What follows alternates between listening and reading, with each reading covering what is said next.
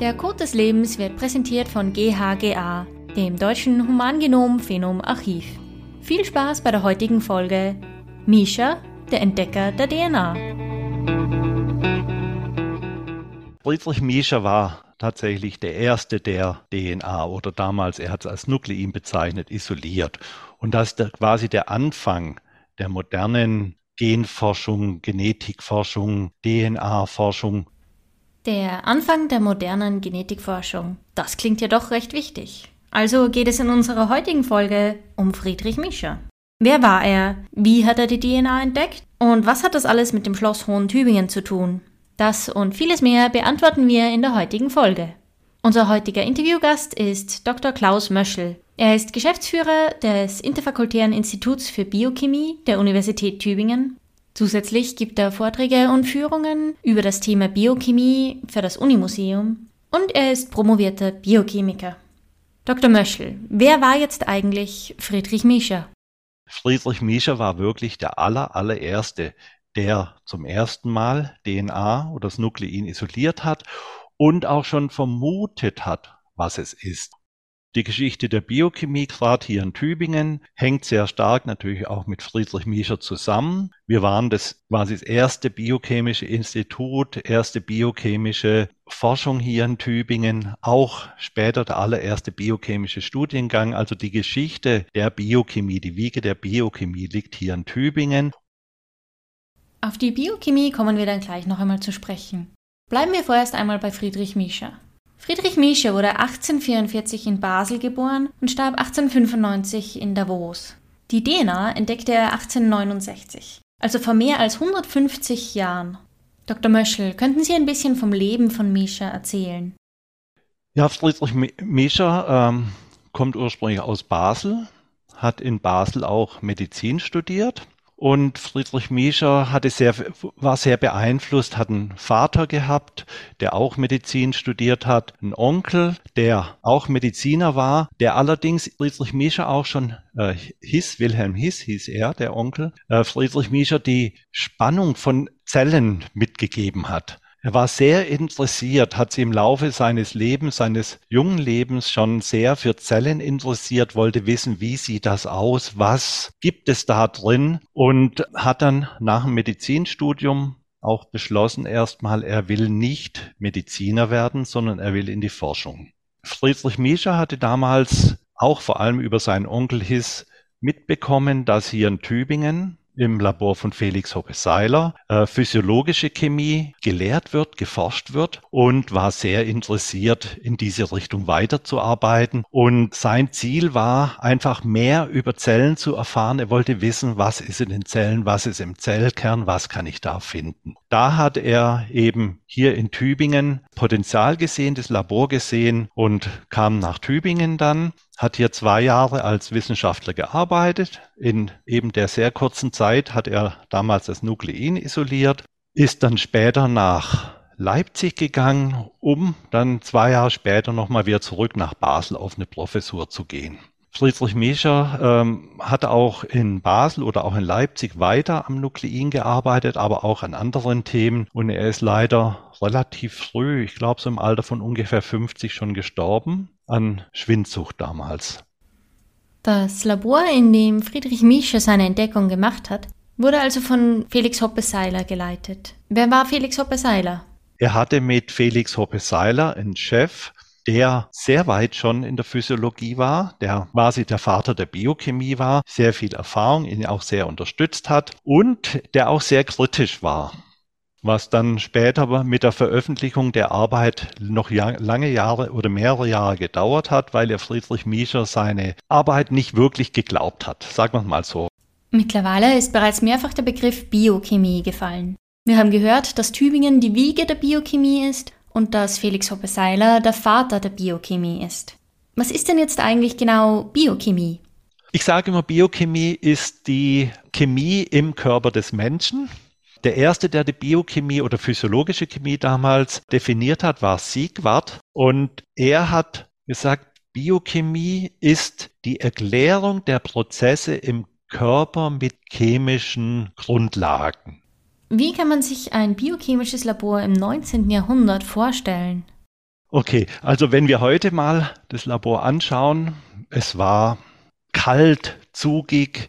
Die Ausstattung für heutige Ansprüche war schlecht, aber es gibt ein Zitat von Mische ein paar Jahre später in Basel, da schreibt er, er wünscht sich an die Fleischtöpfe nach Tübingen zurück. Das heißt, die Ausstattung für damalige Verhältnisse war schon sehr gut. Also im Labor konnte man zum Beispiel Elementaranalyse anfertigen, was dann sehr wichtig auch für seine Proben war. Er hatte relativ gute Arbeitsbedingungen, weil es kalt war.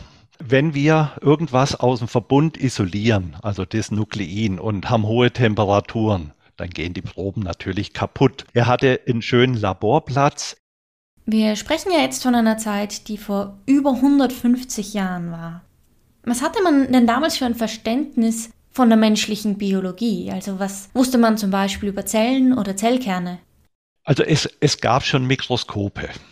Man konnte auch Zellen und Zellkerne unter dem Mikroskop sehen. Und eigentlich wusste man gar nichts, wie die Zellen kommunizieren, wie eben die Zellen die Informationen weitergeben. Die Biochemie, physiologische Chemie, die war erst quasi in der Entwicklung. Also es gab schon Naturforscher natürlich, die Erforschung gemacht haben. Ja, es waren meistens Chemiker, Mediziner. Der Forscher Felix Hoppe-Seiler hat zum ersten Mal systematisch biochemisch gearbeitet. Er hat das Hämoglobin erforscht, hat festgestellt, dass Hämoglobin für den Sauerstofftransport im Blut zuständig ist. Auch er hat Hämoglobin auch den Namen gegeben und das war quasi das Ursprungsmolekül das Stück für Stück, also wie gesagt übers Hämoglobin, dann auch über Nuklein, die Biochemie oder damals noch physiologische Chemie als eigenständige Wissenschaft erst anerkannt wurden. Vorher hat man gedacht, mit der Chemie, mit der Medizin oder Chemie und Botanik waren die zwei naturwissenschaftlichen Topics, kann man alles erklären, aber die Biochemie hat sich Stück für Stück quasi dann immer emanzipiert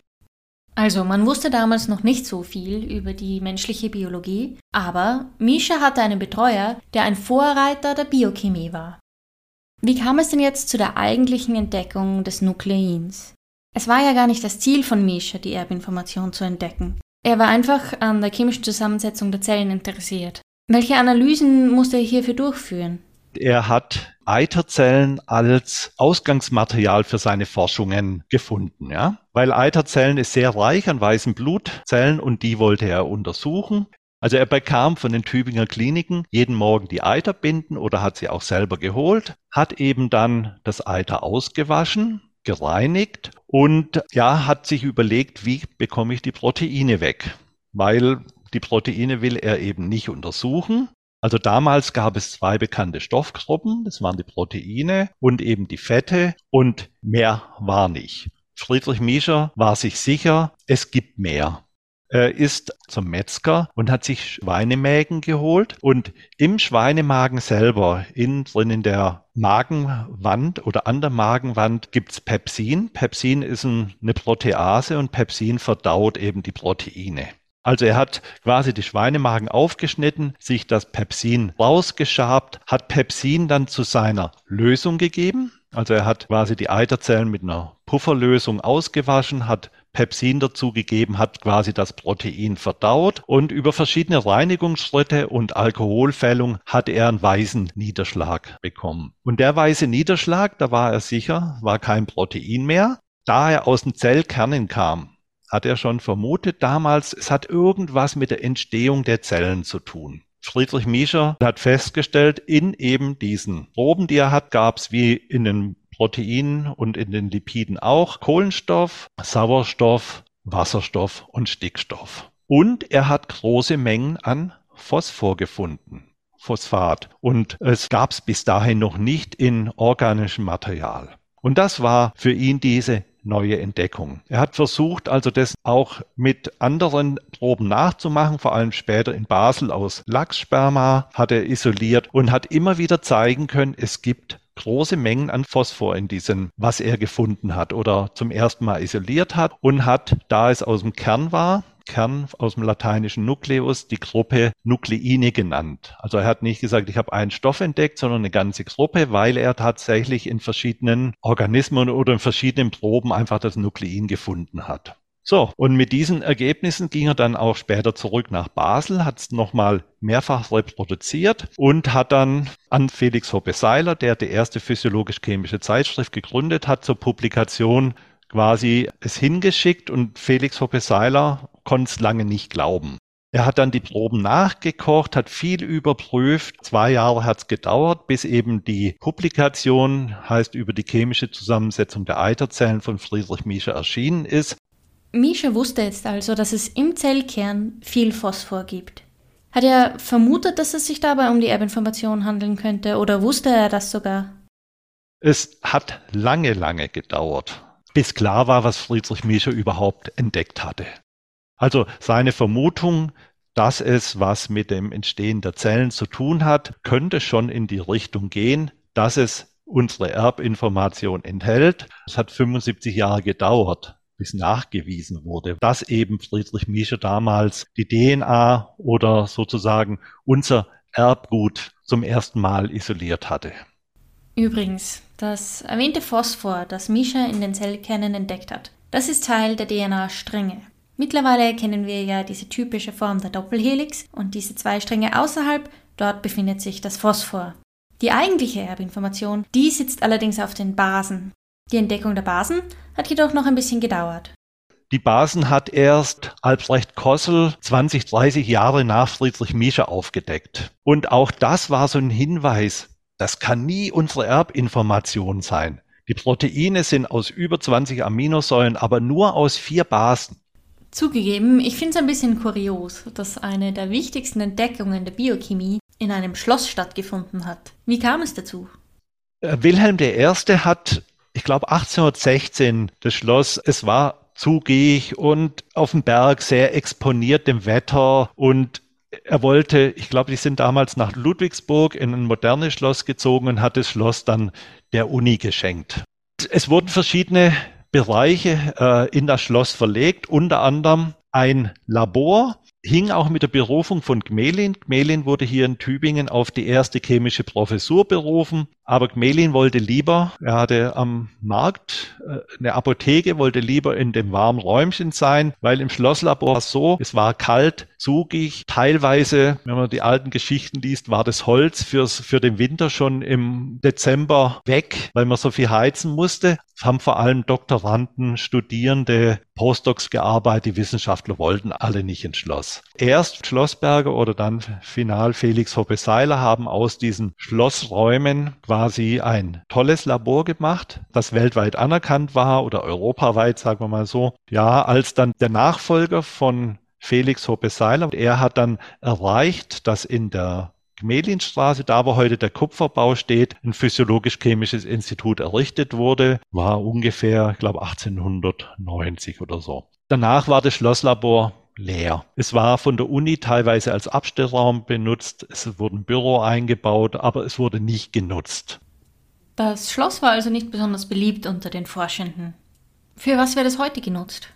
Aus der Arbeitsgruppe Rammensee Jung sind damals verschiedene Start-up-Firmen entstanden. Eine war CureVac und im Jahr 2015 hat eben CureVac einen europäischen Forschungspreis bekommen war 100.000 Euro und diese 100.000 haben sie komplett dem Unimuseum gespendet, um in diesen Räumen, wo früher das Schlosslabor war, wo die Wiege der Biochemie ist, ein Museum, ein Dauermuseum einzurichten. Aus Exponaten, die in den verschiedenen Instituten in den Kellern lagen, das Nuklein von Miescher, das Originalnuklein, was noch ähm, jetzt im Museum ist, wurde quasi eine Dauerausstellung gemacht und somit ist das Labor wieder zurück in einem Teil des Schlosses.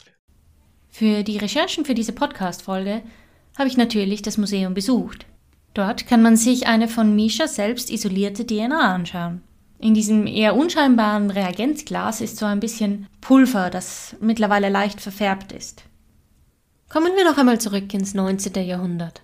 Friedrich Miescher hatte nämlich zwei sehr spannende Zeitgenossen, und zwar Gregor Mendel und Charles Darwin. Diese beiden Männer haben ja ebenfalls im Bereich der Genetik wahnsinnige Fortschritte gemacht. Charles Darwin schrieb sein Buch über die Entstehung der Arten 1859, also nur zehn Jahre bevor Friedrich Miescher die DNA entdeckte.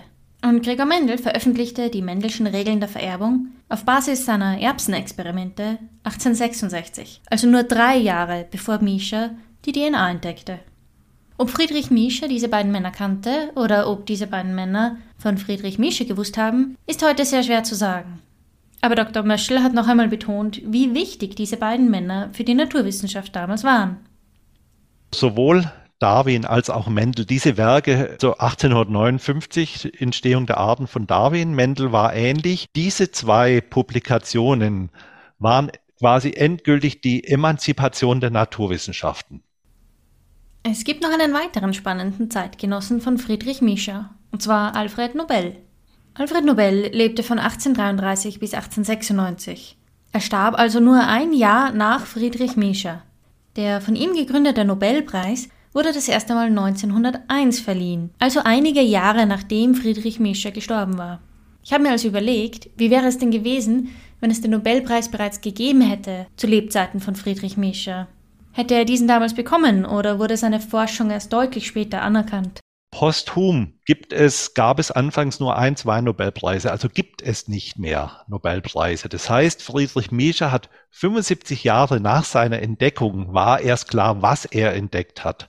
Also die Tragweite dieser Entdeckungen. 75 Jahre später gibt es keinen Nobelpreis mehr. Wenn es um DNA-Aufklärung geht, man hört, wie gesagt, Watson und Crick, aber auch zum Beispiel Linus Pauling hat für die erste Struktur einer Helix Nobelpreis bekommen. Fischer, der eben die Ribose, den Zucker gefunden hat, hat einen Nobelpreis bekommen. Albrecht Kossel, der die Basen entdeckt hat, hat einen Nobelpreis bekommen. Sehr viele haben für diese Arbeit einen Nobelpreis bekommen. Wenn es posthum vielleicht einen Nobelpreis gibt, weiß ich nicht, ob Friedrich Miescher ihn bekommen hätte. Zum Beispiel in der Arbeit von Watson und Crick, wo sie die, Struktur der DNA aufklären oder zeigen, die Aufklärung, wird Miescher überhaupt nicht erwähnt.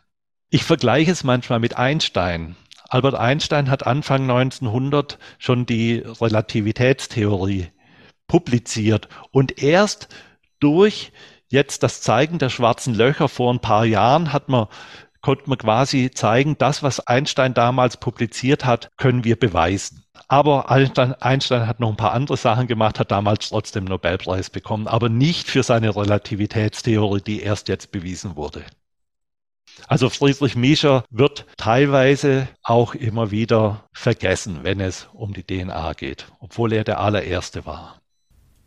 Zu Mischers Lebzeiten wurde also die Tragweite seiner Entdeckung noch nicht erkannt. Wie sieht man das heute? Also was sind die Auswirkungen Mischers Entdeckung auf die Medizin? Mehr und mehr wurde herausgefunden, dass Änderungen von der DNA schon so Erbkrankheiten oder Krankheitsbilder auslösen. Ganz großes Thema, was danach angeschoben wurde, war eben das Human Genome Project oder Aufklärung vom Genom. Es ging los, glaube ich, die Bäckerhefe war das erste größere Organismus, wo man das Genom identifiziert hat. Dann die Maus und Human Genome Projekt. Die letzten Jahre wurde ja sehr, sehr viel gemacht. Aber erst durch die Erfindung von Techniken wie jetzt aktuell CRISPR-Cas, aber vorher schon die Restriktionsenzyme, hat man auch gelernt, an der DNA oder am Nuklein oder am Erbmaterial zu arbeiten. Man konnte Stück für Stück, anfangs konnte man ganze DNA-Stücke austauschen, man konnte DNA-Stücke irgendwo rausschneiden, woanders reinmachen, also sehr viel im Pflanzenreich äh, wurde ja da auch getan.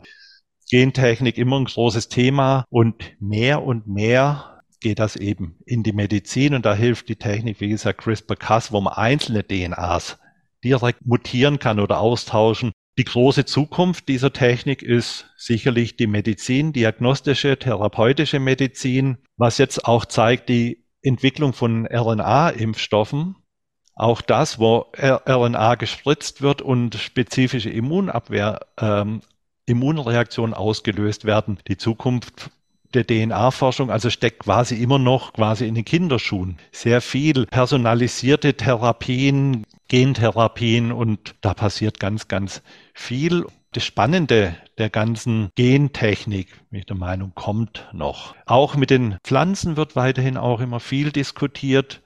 Klar, die Erdbevölkerung wächst, die Anbaubedingungen ändern sich mit dem Klimawandel und auch da kann die Gentechnik viele, viele Wege finden. Da steckt erst die Zukunft drin, also sowohl in der Medizin als auch in der Ernährung. Das sind die großen Themen, denke ich, wo uns die Gentechnik in den nächsten Jahrzehnten sehr viel weiterhelfen kann.